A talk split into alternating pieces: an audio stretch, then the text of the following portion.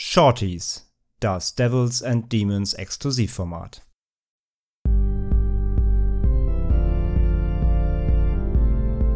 They're coming to get you, Barbara. They're coming for you. Hallo und herzlich willkommen zu einem weiteren Shorty für euch, liebe Steady-SupporterInnen. Erstmal dafür nochmal recht herzlichen Dank dafür, dass ihr uns monatlich unterstützt und dafür, dass ihr unseren Kram so besonders gerne hört. Und wir haben uns im Laufe der letzten Tage alle drei den neuen Jordan Peele-Film angeguckt. Der heißt Nope. Und ähm, wir machen das so, wir sagen euch jetzt mal ganz kurz, wie wir den Film fanden und bleiben dabei ganz nebulös und ganz mysteriös, weil das natürlich wieder, hm, Jordan Peele-Film, wisst ihr Bescheid, sollte man vielleicht nicht so viel im Vorfeld drüber wissen, wenn man den genießen will. Sagen wir euch kurz, ob ihr euch den angucken sollt. Und dann gibt es einen Teil, den könnt ihr euch anhören, wenn ihr den Film gesehen habt oder wenn euch das eh egal ist, ob wir spoilern oder nicht. Deswegen würde ich mal sagen, ähm, Pascal, äh, wir waren gestern in der, in der Pressevorführung saßen nebeneinander, hatten so besonders äh, schöne Sitze im, in der Astor Film Lounge in Hamburg, ähm, die, die, die, die wir so schön verstellen konnten mechanisch. Das war ja schon mm. eines meiner Highlights, muss ich gestehen. Aber war der Film auch für dich ein Highlight? Mm, ja, doch, kann ich so sagen, auf jeden Fall. Ich habe ihn äh, sehr gut gefunden, war durchweg unterhalten und hatte sehr viel Spaß und danach noch auch vergleichsweise lange, ich würde sagen, auch immer noch drüber nachgedacht und bin ich noch am drüber nachdenken oder mich drüber freuen, wie schön ich ihn fand. Wir hatten ja fast mal wieder sowas wie, was man ja vielleicht heutzutage gar nicht mehr so oft macht, aber dass man wirklich noch so eine ganze Weile wirklich auch draußen nach dem Film noch diskutiert und sofort anfängt zu interpretieren und was hast du da gesehen in der Szene und fandest du das wichtig und so. Und das äh, spricht ja zumindest erstmal für den Film, dass er einen auf irgendeine Art und Weise bewegt. Ne? Ja, genau. Und dass er auf jeden Fall auch ein paar Fragezeichen aufwirft, die man auch noch mit quasi nach dem Film mit raustragen kann, wenn man nicht schon alles für sich während des Films äh, durchexerziert hat und für sich beantwortet hat. Aber äh, ich habe auch jetzt noch Fragezeichen, aber das äh, ist für, in dem Kontext, das kann auch mal negativ sein. Hier fand ich die alle ganz ähm, okay eigentlich. Also würdest du sagen, die Leute sollen sich den auf jeden Fall angucken? Und wenn dann bestimmt auch im Kino vielleicht? Ja, ich glaube, man kann aber auch ganz gut sagen, dass wenn man mit den anderen Filmen von Peel halt so gar nichts anfangen kann, also es lohnt sich wahrscheinlich trotzdem, aber, also zumindest mal reinzugucken, aber es kann sein, dass ähm, man dann vielleicht sagen kann, ist nichts, aber wiederum, wenn man mit den anderen Filmen von, also mit äh, Get Out oder Us was anfangen konnte, auch wenn der jetzt ein bisschen anders noch abdriftet, aber dann würde ich sagen, dann ist das 100% rein. Was hast du ihm gegeben? Jetzt so Ersteindruck? Ich habe dem tatsächlich viereinhalb gegeben. Ich weiß nicht, ob der die hält, wenn ich ihn zum zweiten Mal gucke. Da bin ich sehr gespannt. Aber jetzt beim ersten Mal hatte mich doch bezüglich gewisser Aspekte, auf die wir vielleicht später gleich noch bisschen eingehen, sehr, sehr begeistert. André, ich finde es ja interessant, dass die, dass es wieder so, so Fraktionen gibt, die einen sagen, ja, das ist der, der zugänglichste Film von, von Jordan Peele, weil er halt auch vielleicht jetzt nicht so so viel, also er bietet natürlich Meta-Kontext, auf den wir natürlich auch gleich noch eingehen werden, aber er, erzählt ihn ein bisschen anders als jetzt bei Us und als es äh, bei Get Out war. Und die anderen sagen, ja, das ist aber vielleicht auch äh, sein unzugänglichster Film, weil er doch schon ein bisschen langsamer ist, ein bisschen tempoärmer und vielleicht auch gar nicht so viel passiert wie in seinen anderen Filmen, die ja schon Schlag auf Schlag auf Schlag immer wieder äh, neue Dinge und neue Twists und so weiter ins Geschehen werfen. Du hast den Film in der Sneak gesehen ähm, letzte Woche hier in Hamburg. Äh, wie war da so so die Stimmung? Gab es da Reactions im Publikum? Und äh, vor allem, wie waren die Reactions bei dir? Also es wurde eigentlich durchgehend geboot. Nein, Quatsch. Ähm, also es saßen alle da so, haben den Kopf geschüttelt. Nope. Es wusste nope. natürlich keiner, was kommt. Klar, Sneak, ne? Es war halt natürlich eine Hoffnung da. Ähm, aber es war auch relativ gut gefüllt tatsächlich für eine Sneak. Also vielleicht haben es auch viele schon irgendwie gerochen, äh, tatsächlich hing Tage vorher schon im Savoy äh, das äh, typische Sneak-Schild, was immer, also vorne im Savoy links und rechts hängen ja die Plakate für die kommenden Filme, sowas im Kino läuft, ein Programm ist. Und da hängt immer ein Sneak-Plakat. Und neben dem Sneak-Plakat hing das Note-Plakat. Das war aber halt natürlich, also da hingen auch manchmal andere Plakate, die nicht in der Sneak laufen. Aber vielleicht haben manche trotzdem, vielleicht war es auch ein Hint des Kinos, wissen wir nicht. Ähm, aber vielleicht haben viele jedenfalls das als Hinweis genommen und sind reingegangen, weil es war halt für das Sneak doch recht voll. Und ähm, dennoch, äh, also die meisten werden es trotzdem nicht gewusst haben oder nicht geahnt haben, weil äh, als dann eben Jordan Peele-Film eingeblendet wurde im, im Vorspann, gab es ein Woo ne, durchs Kino. Eins äh, oder also mehrere Wuhs? Nee, nee, wirklich komplett das ganze Kino quasi. ähm, gab schon sehr viel äh, Jubel und, und Raunen. Also darauf gefreut wurde sich offen, offenbar und beziehungsweise viele haben, glaube ich, gehofft, dass das ist und er war es ja dann auch.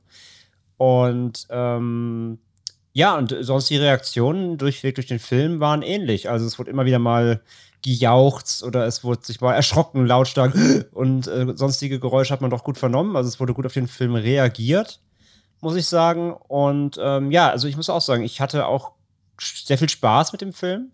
Er hat auf jeden Fall, und da direkt um mal, mal vorwegzunehmen, ich sehe das ein bisschen anders wie Pascal. Ich würde sogar sagen, gerade wenn man mit den beiden Vorgängern von Peel nichts anfangen kann, würde ich gerade mal Nope gucken, weil Nope doch sehr anders funktioniert.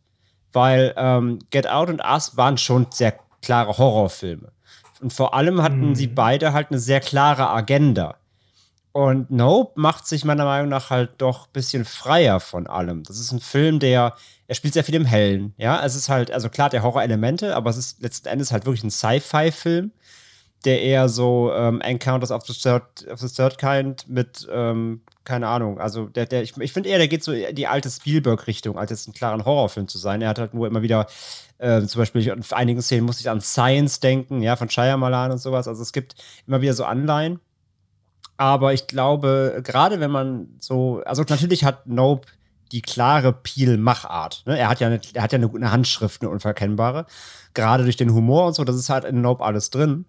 Aber ich finde, Nope funktioniert schon sehr anders. Und genau das rechne ich dem Film auch hoch an, oder das rechne ich Peel hoch an, dass er nicht den dritten Get Out macht und nicht den dritten Ass. Ne? Also er macht nicht einfach weiter düstere Horrorfilme mit Metakontext, sondern er macht hier mal was Neues, ähm, finde ich. Er öffnet sich mal ein bisschen und vor allem ist es ein Film, der meiner Meinung nach ähm, auch sehr gut funktioniert, wenn dir die Subtext-Agenda scheißegal ist. Und das ist bei Get Out und Us nicht der Fall. Ja. Den Film musst, ja. also die Filme musst du lesen, um sie komplett auch zu greifen, damit sie dir gefallen, finde ich.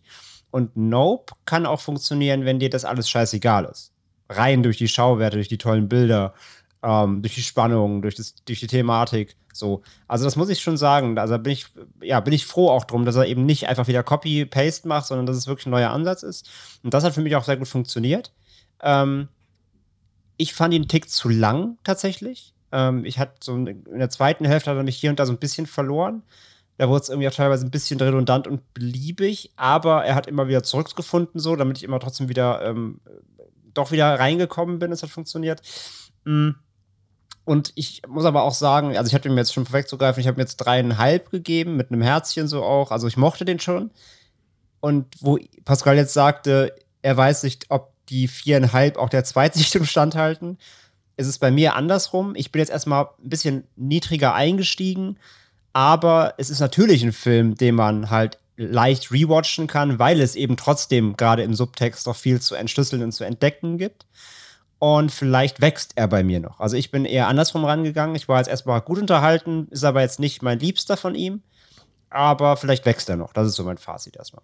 Ja, Peel hat ja auch gesagt vorher, das ist so, dass er auch die Herangehensweise, also wie wir sie jetzt auch gesehen haben, so war sie auch bei ihm beabsichtigt, dass es halt auch ein Film ist, der natürlich wieder seine Themen hat, aber wie du es eben schon gesagt hast, André, der auch als reiner das Wort benutze ich jetzt nicht, das kommt in den Spoiler-Part, mm, mm, mm, Sommer-Blockbuster äh, funktioniert ähm, und dass die Leute da auch glücklich rausgehen können, ohne dass sie da jetzt noch großartig in die Interpretation gehen müssen, was ja die bei den, genau. die bei Us noch deutlich mehr als bei Get Out ja nicht der Fall war. Ne? Stimmt, ja. ja. Mhm. Ähm, genau, ich bin auch, ich, ich muss jetzt, ich sage jetzt einfach nur schnell meine Wertung. Ich bin bei Pascal, ich bin auch bei viereinhalb von fünf. Und jetzt kommen wir in den Spoiler-Part, weil ich will mich nicht länger aufhalten damit. Ich muss, wir müssen jetzt ein bisschen ans, ans Fleisch gehen. Also guckt euch den Film auf jeden Fall an und hört dann hier weiter, wenn ihr das getan habt. Oder wenn es euch eh egal ist, äh, dann hört in drei, zwei, eins nicht mehr zu. So, ja, ähm, ich muss äh, gestehen, dass der für mich ja vor allem auch dieses, dieses, du hast es ja eben schon gesagt, André, dieses Spielberg-Feeling auch total hatte eben. Ne? Gerade so ja. diese, diese Bildgewalt, auch wenn auch die Bilder von heute, von heute mal, die, die sind ja auch wieder sagenhaft. Und äh, Pascal und ich, wir haben auch, waren uns so einig, auch gestern direkt nach dem Kinobesuch, da haben wir auch sofort gesagt, dass es ist einfach so blöd, es klingt, es vielleicht sogar fast ein bisschen plakativ momentan, aber Jordan Peele ist irgendwie, sag ich mal, was so Hollywood angeht, vielleicht aktuell der interessanteste Filmemacher. Ich meine, das muss man erstmal schaffen. Wir sind uns ja auf jeden Fall einig, dass alle seine Filme gut sind, wie weit das gut mhm. geht, also ob es jetzt bis überragend ist und so weiter, das kann man ja noch ausdifferenzieren, aber auf jeden Fall sind sie alle gut und sie sind auch handwerklich wirklich alle top-notch, das muss man wirklich sagen. Ne? Hier, hier allein auch das, das Sounddesign, der Score war auch wieder so, so einprägsam und, und, und auch, ja, einfach klang einfach auch schön, aber auch die Bilder, ne? diese Landschaftsaufnahmen, aber auch wie er einfach spielt mit den Elementen da, äh, muss ich sagen. Und das ist immer wieder diese Faszination, die eben gerade eben in den 80ern eben äh, Steven Spielberg immer so ausgelöst hat bei den Leuten. Ne? Das ist so, so dieses Magie. Magie, würde ich sagen, André. Das mhm. ist ein mhm. gutes Wort, was diesen Film beschreibt, irgendwie.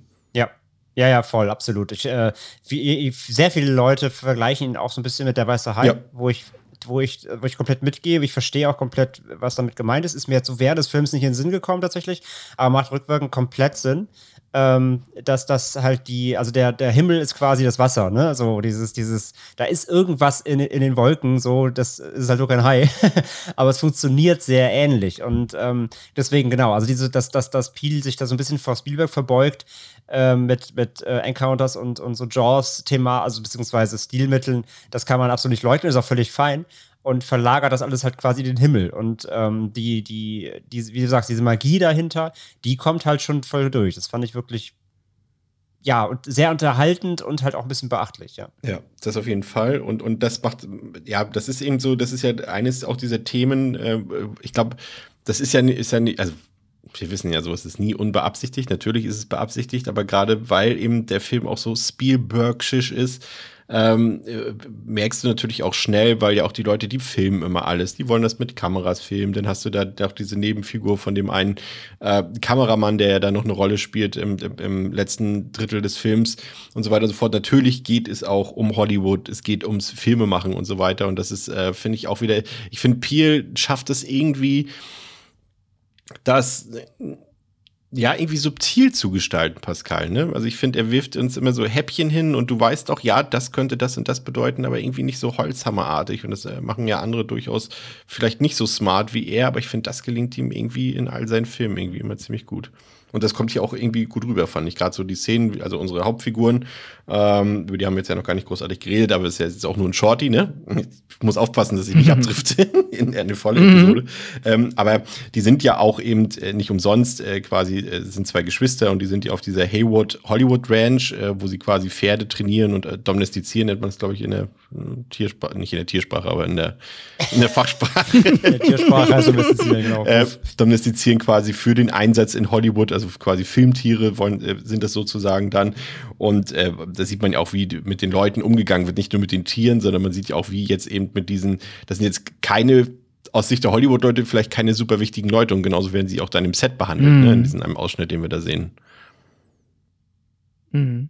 Äh, ja, genau. Also das definitiv. Das fand ich auch erstmal als Prämisse super spannend weil das jetzt auch tatsächlich etwas ist, wo ich jetzt wenig, wo mir wenig einfällt äh, bezüglich Film oder auch anderen Medien, die einfach mal so diesen Teilaspekt von Hollywood beleuchten, obwohl es jetzt durchaus sehr viel selbstreferenzielles Hollywood-Kino gibt, die halt eigentlich so ein bisschen die Filmindustrie behandelt. Aber das ist ja erstmal schon mal ein, ein cooler Aufhänger, der sich dann natürlich auch noch fantastisch für das Setting des Films eignet, weil eine abgelegene Pferderanch äh, irgendwo in Kalifornien ist halt dann ja auch noch mal optimal für alles, was da noch kommen soll. Und was du zuerst gesagt hast, bin ich auch bei dir. Es ist definitiv wieder, ähm, also wahrscheinlich noch mit am subtilsten, weil es dadurch halt aber auch dann am wenigsten das Gelingen des Films, das ist auch das, was André eben gesagt hat, bedingt, dass der komplette Subtext, der hier in diesem Film drinsteckt, halt sich ein bisschen zurücknehmen kann und du merkst aber trotzdem, er ist da. Also es sind zu viele Sachen, wenn du ein bisschen aufmerksam bist, die halt irgendwo nicht zufällig sind. Also wie der Film Hollywood beleuchtet, wie das quasi am Anfang, wenn wir es erst, wenn wir einmal sehen, wie es am Set ablaufen kann, da werden schon viele, sag ich mal, ja, bekommt man so ein paar Häppchen mit bezüglich des äh, Metathemas, worum es hier gehen kann und dann später wird das dann ein bisschen ähm, auf das Übernatürliche gemünzt, was dann passiert und wie sich die Figuren in dem Kontext verhalten. Und dann der Vergleich zwischen diesen Welten und dann haben wir noch diesen zugegebenermaßen ein bisschen ähm, äh, abgekapselten, fast schon wirr anmutenden Story-Part mit ähm, Steven Yeun. Wie hieß denn die?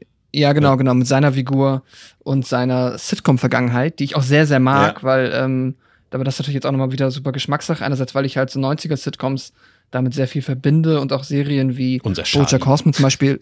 Genau, ja, aber Bojack Horseman ist ja auch eine Serie, die das komplett auch so melancholisch ähm, behandelt. Dieses, äh, die dunkle Seite der Sitcom-Ära, keine Ahnung, ist halt äh, super ni- nischig und spezifisch, aber hat mich da nochmal sehr gefreut, dass das, auch wenn es seltsam anmutet, trotzdem in diesem Film Platz gefunden hat. Ja, und du siehst das ja auch, ne, gerade bei, bei diesem, bei diesem Nebenplot mit Steven Yeun, dass, so, dass die Leute, alle Figuren in diesem Film wollen irgendwie, vielleicht außer unser männliche Haupt, der, Haupt unsere männliche Hauptfigur, äh, die so alle irgendwie nach, nach äh, Ruhm greifen, nach diesem einen, wie sie sagen es ja im Film sogar, ne, der Kameramann nach dem Money Shot, ne, obwohl er ja eigentlich schon ein guter Kameramann ist, der auch schon viel erreicht hat und der ein sehr berühmter äh, Dokumentarfilmer ist, aber er will trotzdem diesen einen Money Shot haben und dafür begibt er sich auch in Lebensgefahr und das betrifft irgendwie alle Leute und überall sind permanent irgendwelche Kameras und da sind so viele Sachen drin. Ich weiß nur noch nicht genau, aber ich glaube, ich bin mir relativ sicher, dass der Film Hollywood gegenüber gar nicht mal so kritisch ist, wie man es vielleicht äh, beim ersten Gucken vielleicht denken könnte,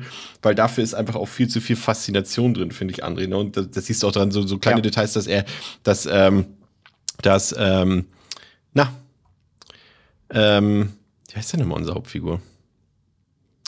OJ, ne? Genau, Äh, genau. Sie heißt M und R OJ, ja. äh, von, von Daniel Kaluuya gespielt, äh, dass er auch diesen Scorpion King äh, Crew Pullover trägt im Finale. So, das sind so ganz kleine Sachen. die, und diese, diese ganzen, äh, diese ganzen Dialoge über, den, über das Scorpion King, Ja. wo sie meinen halt so, ja, sie, äh, wir hatten ja auch ähm, unsere Pferde für Scorpion King Ja. äh, im, im Dreh, aber haben sie nachher eh alle durch Kamele ersetzt. die ganzen, die ganzen Anspielungen auf fucking Scorpion King. Und dann halt gut. quasi, also Peel referenziert quasi in seinem eigenen Film die ganze Zeit irgendwie Spielberg, aber dann da reden sie über Scorpion King. Das war ja, halt so geil. So was völlig Also Banales dieser- irgendwie da. Genau, dieser Meta-Humor wieder auf der Ebene funktioniert super. Und mit dem Filmemachen, also ich finde eher, er hat Filmemachen halt als Thema drin, weniger Hollywood-Kritik, sondern es geht ja viel mehr um dieses allgemeine Sensationsgeilheit. Ja. Das ist ja eher so dieses, das, das große Thema, kombiniert mit dem, ähm, mit der Domestizierung eben von Tieren, ne, und dass wir quasi Tiere ja auch ausnutzen für unsere Zwecke und so. Oh, das, fand ist ja ich quasi wiederum der eher nebensächlich. Ich glaube, das, das, das wird. Ja, mm, weil da, aber das- dafür das- ist es das- zu, zu.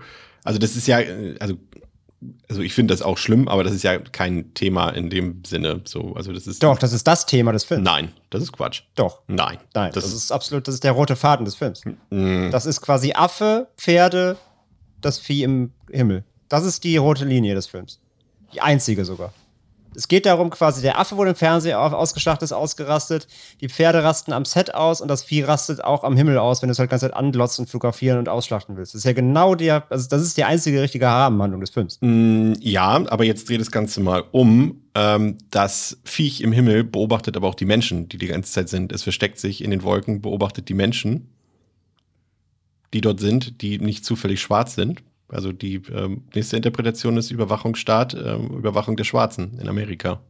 Also Ja, das ist aber wieder Meta. Das ist dann, dann, dann klar, dann reden wir aber wieder beim Metathema. Aber das erstmal das grundlegende, offensichtliche Thema ist halt erstmal dieses, das sind äh, au- wir, wir, Außerirdische. der Mensch, der Mensch schlachtet halt irgendwas aus und will halt immer Sensationsgier und achtet nicht auf die Gefühle quasi des, des Egalwesens, egal ob es jetzt ein Affe ist oder irgendein Vieh am Himmel.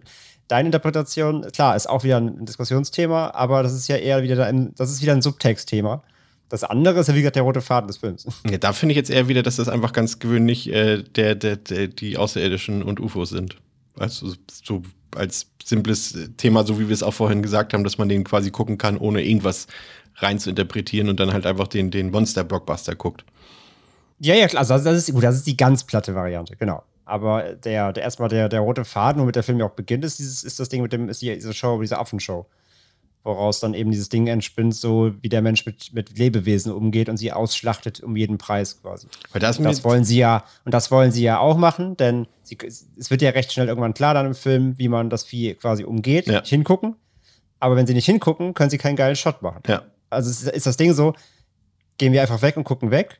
Oder schlachten wir es aus, weil wir sensationsgeile Wichser sind? Natürlich machen sie letzteres. Das, das ist ja auch wieder das, was quasi, was wir jetzt aktuell ja auch äh, seit einigen, also quasi seit Social Media, seit äh, Internet, seit äh, Smartphones erleben, quasi was du nicht gefilmt hast, das existiert auch nicht so, ne? Und das ist ja auch immer so ein bisschen das, was da so ein bisschen durchkommt, weil sie sehen es alle, aber trotzdem muss es unbedingt, obwohl man sich dadurch in Lebensgefahr begibt, muss man es natürlich unbedingt doch filmen, ne? Das ist auch so dieses auch, auch perfektes Paradebeispiel, was, was wir immer sagen bei Genau. diesen Geisterhorrorfilmen. Hä, warum bleiben die denn da? So, und hier hast du sogar noch die Begründung, Warum bleiben zoomt da, sie weil jetzt sie auf die. Kamera? Genau. Ja. Ja, ja, ja. Ja. Ja, ja, das auf jeden Fall. Fand es auch gut, dass am Ende das quasi, ja, ja, doch, können wir ja sagen, dass am Ende äh, ausgerechnet der klassische Hollywood-Cowboy äh, dafür sorgt, dass das äh, Monster bekämpft wird. Das äh, war auch nochmal ganz nett. Aber, äh, also ich, ja, ich sehe den Punkt auch, den du da, äh, den du aufgeworfen hast. Das ist auf jeden Fall ein Thema des Films. Aber dafür sind mir zu viele andere Sachen zu präsent, als das für mich jetzt das tatsächlich der rote Faden wäre. Allein zum Beispiel, weil es geht halt ja auch um, auch um, ähm, sehr viel um schwarzes Kino und um die natürlich auch um die Repräsentation der Schwarzen im Kino. Also jetzt nicht generell in der Gesellschaft, das sowieso in, in dem Peel-Film, aber gerade auch im Kino, weil du auch dieses Theme hast da drin mit diesem, ähm, ich, ich hab's mir aufgeschrieben, wie heißt, ähm, Edward May, jetzt kann ich meine eigene Schrift nicht mehr lesen. Mit dem ersten Bewegtbild ein schwarzer Mann Genau, auf dem mit dem quasi mit dem Ja. Vorvater des Kinos sozusagen und und bei dem wie, wie haben sie es gesagt, der ist quasi der, der es gefilmt hat, da kennt man noch den Namen, aber der schwarze Jockey, der da quasi auf dem Pferd sitzt, da ist bis heute unbekannt, wer da überhaupt drauf saß und das obwohl das eigentlich ja ultra wichtig eigentlich ist, ne? Also es wäre theoretisch was heißt theoretisch, es ist wichtig für das Kino, für die, für die Geschichte des Kinos, aber natürlich auch für die Geschichte der Schwarzen ist es eigentlich ultra wichtig und, und so eine wichtige Figur theoretisch eigentlich auch, äh, was ich sage mal theoretisch auch praktisch, ähm, aber keiner weiß, wie dieser Mann heißt und das sagt ja auch viel über die, eben über die Repräsentation äh, von schwarzen Leuten in der Kultur, Pascal. Ich hoffe, du bist noch da. Es können ja auch, ähm, ich bin noch da, alles gut. Es können ja auch, ähm, und würde ich jetzt auch mal fast von ausgehen, mehrere Klar. subtilere und offensichtlichere Themen im Film behandelt werden, Metaebenen existieren. Und ich bin ja auch noch nicht an dem Punkt, wo ich jetzt sagen kann, dass ich für mich die eindeutige Interpretation gefunden habe. Bin da aber ja, aber auch, das wissen wahrscheinlich dann ja auch die äh, langjährigeren HörerInnen, also ich habe mehr Spaß daran, drüber nachzudenken, als am Ende zu der Erkenntnis zu kommen, so ist es. Und ähm, deswegen, ich finde das, was André sagt, klingt für mich schlüssig. Und äh, was du sagst, auch, dass da definitiv, und vielleicht ist beides drin, vielleicht ist auch nichts davon drin, oder ich habe keine Ahnung. Wahrscheinlich am Ende glauben würde ich es, wenn es äh, Jordan Peele irgendwo in einem Interview äh, von sich gibt. Äh, und selbst dann weiß man nicht, ob er die Wahrheit sagt. Aber ähm, ja, das mit den Tieren ist natürlich ähm, nicht zufällig. Und das ist wahrscheinlich auch die einzige Interpretation, die nochmal dann dieses, ähm, dieses Thema mit dem Affen überhaupt irgendwie sinnvoll äh, verarbeitet. Ähm, aber außer es sollte einfach nur interessant sein. Aber ja, deswegen ähm, bin ich da so ein bisschen äh, zwischen den, zwischen euch beiden irgendwo. Keine Ahnung, wie so oft, was so Interpretation angeht. Aber was wir ja interessant fanden, ähm, war ja, mal gucken, was André dazu sagt, ähm, waren wir uns ja auch relativ schnell einig, einfach auch diese, um mal jetzt auf das, was tatsächlich zu sehen war auf dem, auf der Leinwand, äh, diese Anti, Antithese quasi zu dem, äh, zu der gewöhnlichen Darstellung irgendwie von Raumschiffen oder von Außerirdischen, ne? Das äh, ist ja so schön gemacht, dass es am Ende einfach quasi, das, das ist ja fast schon, müsste ja für André einfach was sein. Das ist jetzt schon fast Lovecraft-mäßig, ne? Das Design des, des, des äh, Aliens sozusagen oder des Monsters, nennen wir es mal. ähm, Also genauer gesagt ist es, ich habe sogar nachgeguckt, es ist, kommt aus der Bibel. ah, okay. Das ist was Biblisches tatsächlich. Also Lovecraft. Es hat sogar einen Namen, habe ich aber vergessen. Nee, das heißt irgendwas mit bla bla Whispering Angel oder keine Ahnung, ich habe es vergessen. Aber das ist ein, tatsächlich genau, also genau das Design des, des Viehs ist was aus der Bibel eins zu eins. Und wie fandst du's? Äh, wild. also äh, cool, aber super ungreifbar irgendwie. Das war, das war, ja, das war kreativ. Wir, wir haben auch Ja. überlegt, ob das, ob was davon, ich muss unbedingt, ich freue mich schon auf den Heimkino-Release ähm, äh, für das Making-of irgendwie, weil ich war mir relativ sicher, dass das Ding auf jeden Fall gebaut wurde. Also nicht jetzt alle Szenen logischerweise, aber wenn es dann nachher sich entfaltet im letzten Drittel, weil das sah mir so, also äh, würde ich jetzt das Gegenteil sogar fast behaupten, zu dem was du gesagt hast, ich fand es total greifbar, weil es aus, aussah, als würde es aus Materialien bestehen, die wir irgendwie zum Basteln auch benutzen könnten. Also es wirkte irgendwie so, so wie, äh, Pascal, wie hast, hast du es gestern noch genannt nach dem Kino? Ja, es gibt ein, zwei. Also ich finde, manchmal sieht es gerade am Anfang und äh, so im mittleren Part sieht es halt sehr, gerade in der zusammengebauten Version, sehr organisch aus, halt, wirklich. Und ähm, später siehst du aber einmal, wenn es knapp an unserem Helden vorbeifliegt, äh, sieht es halt aus wie wirklich ein praktisches Prop, wo halt einfach, ähm, ja, quasi Stoff über so ein Holz, äh, ja, so eine Holzkonstruktion äh, gespannt wurde. Aber das war auch so offensichtlich, fand ich, dass es halt nicht zufällig wirkt. Also es wirkte so, wie wir sollen das Gefühle bekommen und später dieses, äh, diese Textilstoffthematik, wie es sich dann auch nachher dann ja aufklappt, äh, ist da ja dann auch wieder drin zu finden. Deswegen ergibt es irgendwo auch Sinn. Was da jetzt dann tatsächlich aus dem Computer kommt und was nicht, finde ich schwer, aber ich kann mir ja, aber würde mich auch interessieren. Nee, ich kann ich nicht einschätzen. Das, kann ich, ich, das sah nicht, sah nicht unmöglich aus, als ob das aus dem Computer kommt. Ja, auch diese, diese, diese, diese Öffnung halt, ne, dieser Mund oder Anus oder was auch immer das sein soll oder Schleuse, wie auch immer, kann ja alles gewesen sein. Das wird ja nicht so genau weiter betitelt. Das sah ja auch irgendwie so aus wie so Papierlamellen, irgendwie so ganz äh, seltsam, irgendwie so, so greifbar, aber irgendwie komplett unassoziierbar eigentlich mit einem außerirdischen Wesen. Und das fand ich halt irgendwie so spannend, André. Das, das Design ist halt so komplett anders, als man es in jedem Film also erwarten würde, einfach, ne? Ja, und halt einfach das Spiel damit, dass es eben keine einfach fliegende Untertasse ist, Ja. ne, sondern sich dann so öffnet quasi.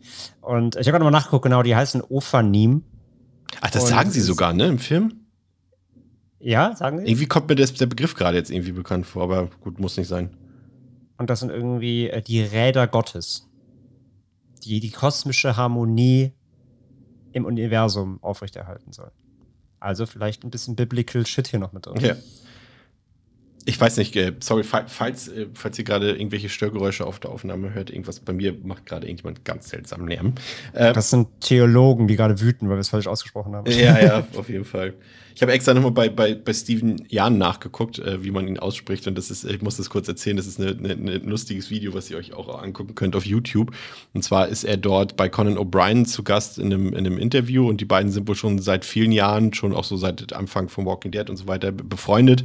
Und ähm, sie waren dann sogar zusammen in Korea und so weiter und, und ähm, vier Jahre kannten sie sich zum Zeitpunkt des Interviews und dann hat ähm, Stephen äh, Conan O'Brien im Flugzeug irgendwann offenbart, ach übrigens, ähm, ich wollte dir schon mal sagen, dass du meinen Familiennamen falsch aussprichst. Und dann sagt Conan O'Brien so, das sagst du mir jetzt nach vier Jahren, nachdem ich das vier Jahre lang in deiner Gegenwart immer falsch ausgesprochen habe und ja, ich wollte ja nur höflich sein und so weiter. Und Conan O'Brien sagte sogar, er dachte, er hätte sich extra Mühe gegeben, weil er immer so Stephen June gesagt hat. Und, und, und dann hat äh, Stephen Young gesagt, da ist einfach ganz Stephen Young, ganz einfach. Übrigens auch lustig, sie haben gesagt, er hat ja eigentlich einen koreanischen Vornamen auch, aber sie haben ihn dann amerikanisiert, weil ein Doktor im Krankenhaus Stephen hieß und dann haben sie den Sohn einfach auch in Stephen umbenannt.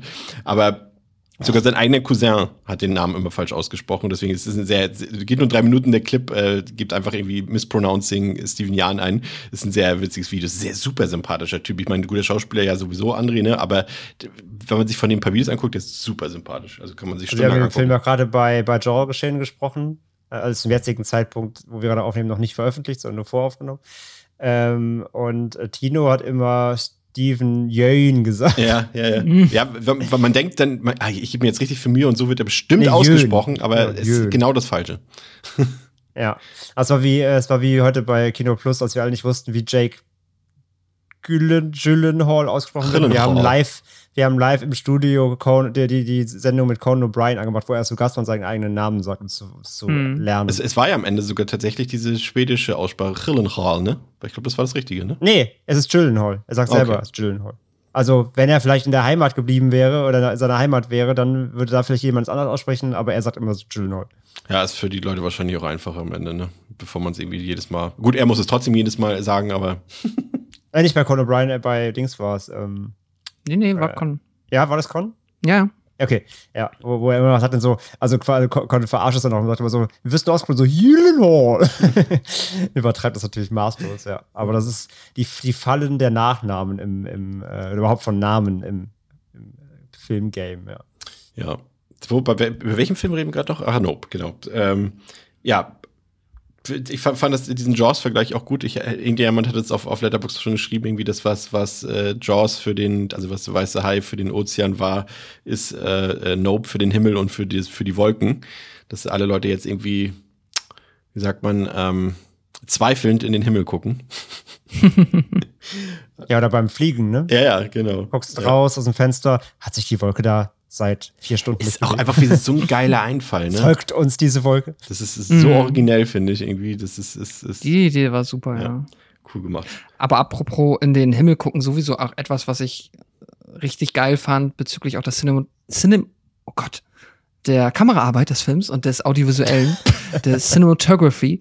Ähm, einfach wie gut der Film es geschafft hat, äh, Tiefe im Raum mir zu verkörpern, quasi, also immer in der horizontalen, da gibt's auch krasse Szenen, wenn ähm, OJ halt äh, später dann durch die Prärie da reitet und du hinten weg halt äh, super krasse Distanzen siehst, aber ein Gefühl dafür hast, wie weit das weg ist und in den in der Vertikalen halt auch in den Himmel einfach dieses Gefühl immer, das ist krass weit weg, aber du hast ja ganz oft keine Referenzwerte und dieses Alien schafft halt immer die Referenzwerte, aber die fühlen sich so unheimlich an, finde ich, weil das halt viel zu schnell ist. Also es ist quasi immer aber so schnell, ohne dass es sich anfühlt, wie jetzt ein Düsenjäger oder so, der hat natürlich auch, wenn er von oben nach unten fliegen würde, so schnell wie er kann, ist er auch ganz schnell unten. Aber dieses Alien bewegt sich gefühlt langsam und ist dabei aber super schnell. Das klingt mega doof, aber vielleicht versteht man, was ich meine, wenn man den Film sich anguckt, weil, ähm, ja, keine Ahnung. Ich finde, der Film hat da eine super,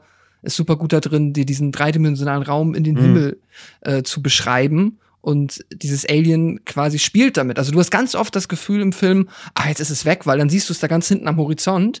Aber das ist scheißegal, weil dann ist es einfach innerhalb von einer Sekunde so wupp, Ja, wupp, und dann bin halt ich wieder da. hier. Ja. Ja, aber ist ja, was Chris vorhin sagte, ne? Also es liegt total an der, an, mit an der Kamera halt von heute immer. Das ist halt Wahnsinn. Mhm. Ja. Weil Ja. der immer diese Weitwinkel-Shots über das ganze Tal macht. Das ist das, was du meinst, ne? Und dann, Mhm. und dann hast du, hast du quasi, hast du die Figuren an einer Position und dann hast du aber im Hintergrund meist irgendwie dann in den, in den, in den Tension-Szenen irgendwie hast du dieses Wesen. Und ähm, genau, und die Abstände wirken zwar riesig, aber die können sich halt auf, auf in Sekunden verkürzen. Aber das dann eben diesen Panoramashots durch dieses ganze Tal immer, das ist halt Ja, Wahnsinn. gerade auch diese erste Ja. Shot, wo dann die Lichter ausgehen, wohl quasi so nacheinander Ja, ja. so und, und das ist schon echt, also muss man schon sagen, sagenhaft gefilmt auch. Also da kann man echt nicht mehr gern. So, wollen wir das Ganze äh, trotzdem ähm, abrunden? Also, guckt euch diesen Film bestenfalls im Kino an. Nope von Jordan Peele startet nächste Woche in den deutschen Kinos und ähm, wird garantiert bei vielen einen Platz in den Top 10 Rankings des Jahres finden, bin ich mir ziemlich sicher. Und bei André wird er garantiert zum Ende des Jahres auch noch ein bisschen höher landen. Bin ich mir ganz sicher, André. Schauen wir mal. Schauen wir mal. Also, danke für eure Unterstützung. Danke, dass ihr zugehört habt und äh, ja, genießt dann auch unsere Hauptfolge, die wir jetzt tatsächlich Danke, direkt im danke, Anschluss danke aufnehmen. dass ihr, danke, dass ihr den, den längsten Shorty aller Zeiten mitverfolgt habt. Wir nennen ihn einen Longy. es gibt, glaube ich, Hauptepisoden, die kürzer sind von der Anfangszeit von Devils and Alte Demons. Folge, ja.